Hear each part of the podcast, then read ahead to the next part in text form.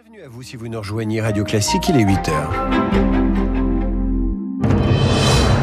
7h, 9h, la matinale de Radio Classique avec David Abiker.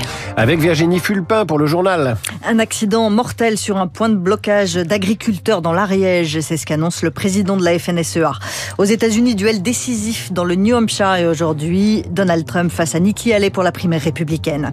Et puis si on réapprenait à écrire sans clavier, sans écran, juste avec une feuille et un stylo. Si, si, c'est possible. Après le journal, pas pour moi en tout cas, après le journal, l'édito de Guillaume Tabar et le camp Macron qui n'a toujours pas de tête de liste pour les européennes. Et puis à 8h15, je recevrai Patrice Duhamel. Il a dirigé Radio France, France Télévisions. Il a interviewé tous les présidents de la République, ou presque. Il publie Le chat et le renard, son analyse des relations entre Matignon et l'Élysée sous la Ve République. Le président de la FNSEA annonce un grave accident sur un barrage. Oui, Arnaud Rousseau parle d'un accident mortel sur un point de barrage dans l'Ariège, à Pamiers exactement. Il y a un mort et deux blessés. C'est donc ce qu'annonce le président de la FNSEA sur RMC ce matin. Les victimes seraient des adhérents du syndicat agricole. Plusieurs blocages sont encore en place hein, ce matin. Les tracteurs restent sur l'A64 au sud de Toulouse.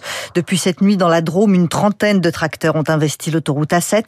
Dans le Tarn-et-Garonne, les points d'accès à la centrale nucléaire de Golfech sont également bloqués et d'autres manifestations sont prévues dans la journée dans l'Oise notamment. Le but, c'est de maintenir la pression. Gabriel Attal a promis des mesures dans la semaine, notamment pour simplifier les démarches administratives qui minent les agriculteurs qui s'installent, l'Inadrof. Alban Brion, 28 ans, s'est installé comme éleveur de vaches laitières dans le Calvados il y a seulement un mois et déjà il subit la complexité administrative. On a vraiment un mix de normes qui est sur normes, qui se remettent les unes sur les autres. Je suis complètement perdu des fois sur l'identification de nos bovins, également sur les normes environnementales qui se contredisent de jour en jour, euh, sur les autorisations pour épandre les phytosanitaires ou autres. Alban consacre un jour et demi par semaine à ces tâches, une perte de temps considérable pour lui. Derrière, c'est du temps de technique qu'on a en moins et on évolue moins vite sur nos techniques parce qu'on est sans cesse en train de faire de la paperasse inutile à nos exploitations. C'est pourquoi le jeune éleveur attend beaucoup du volet simplification de la loi agriculture, tout comme Lux Messard, éleveur de bovins et vice-président de la FNSEA. L'arrêt total, complet de la surtransposition franco-française, qu'on applique les mêmes règles partout en Europe. Si on commençait déjà par ça, ça va nous libérer énormément de temps et puis ça va nous enlever ce stress, cette pression permanente euh, qu'on peut avoir dans nos exploitations. Selon lui, une simplification de ces réglementations permettrait aussi d'attirer des jeunes dans la profession, alors que 55% des agriculteurs partiront à la retraite d'ici 2030. Et on vient tout juste d'avoir la confirmation de la FNSEA euh, sur Radio Classique. Un automobiliste a forcé un barrage de paille en, en Ariège, donc euh, sur le barrage de Pamiers. Et c'est une femme qui est décédée. Deux autres victimes sont en partance pour l'hôpital. Les agriculteurs de la Réunion ont beaucoup souffert aussi avec le passage du cyclone Bellal la semaine dernière et c'est aujourd'hui que l'état de catastrophe naturelle est décrété dans l'île. Chacun va donc pouvoir déposer son dossier auprès de son assureur. La présidentielle américaine se joue en partie ce soir dans le New Hampshire. Un petit état de grandes conséquences. La primaire républicaine n'oppose plus que deux candidats, Nikki Haley face à Donald Trump, un duel a priori déséquilibré. Laurent Saïm, vous êtes l'envoyé spécial de Radio Classique dans le New Hampshire. Cette nuit, Donald Trump a donc lancé son appel de Laconia. Laconia, c'est une petite ville perdue près d'un lac dans le nord du New Hampshire, avec comme dans les années 50, des motels roses un peu déglingués, des diners avec des serveuses âgées vous disant Hi honey coffee. Et voilà, dans le sous-sol d'une école, Donald Trump a décidé de dire à Nikki Haley, si tu perds cette nuit, tu dois abandonner, ça ne rime à rien, il faut l'unité autour de moi pour contrer notre ennemi juré, Joe Biden. Alors les élections n'ont pas encore eu lieu, c'est donc dans quelques heures, mais Donald Trump et ses stratégistes sont persuadés que Nikki Haley c'est fini. Il est vrai que selon tous les sondages, Donald Trump a désormais 10 à 20 points d'avance sur Nikki Haley et personne ne sait ce qu'elle décidera si effectivement elle se fait battre à plate couture par Donald Trump. Laurent Saïm dans le New Hampshire pour Radio Classique.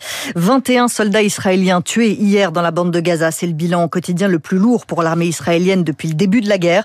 Alors que les combats continuent à Ragnounès ce matin, Israël propose une trêve au Hamas en échange de la libération des otages, une pause de deux mois si les otages sont tous libérés.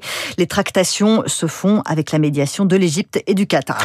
Le sport français va mal à six mois des Jeux olympiques et paralympiques. Alors on parle pas de performance, mais de fédérations sportives qui qui fonctionne mal. Mensonge, omerta, défaillance systémique, voilà les mots qu'on peut trouver dans le rapport parlementaire de 250 pages rendu public hier. La lutte contre les violences sexuelles n'avance pas beaucoup dans les fédérations. La députée Horizon Bellatrice Bellamy a présidé cette commission. Elle veut commencer un travail législatif. On a des victimes qui ont souhaité nous contacter par mail, par courrier, par euh, audition, et elles étaient nombreuses. Des femmes, bien sûr, mais des hommes également. La volonté, c'est qu'à l'issue des JO, on puisse travailler sur un projet de loi, donc émanant du gouvernement, et que ces propositions de la commission d'enquête, on puisse euh, les lister, ce qu'on peut faire, ce qu'on peut fusionner comme proposition.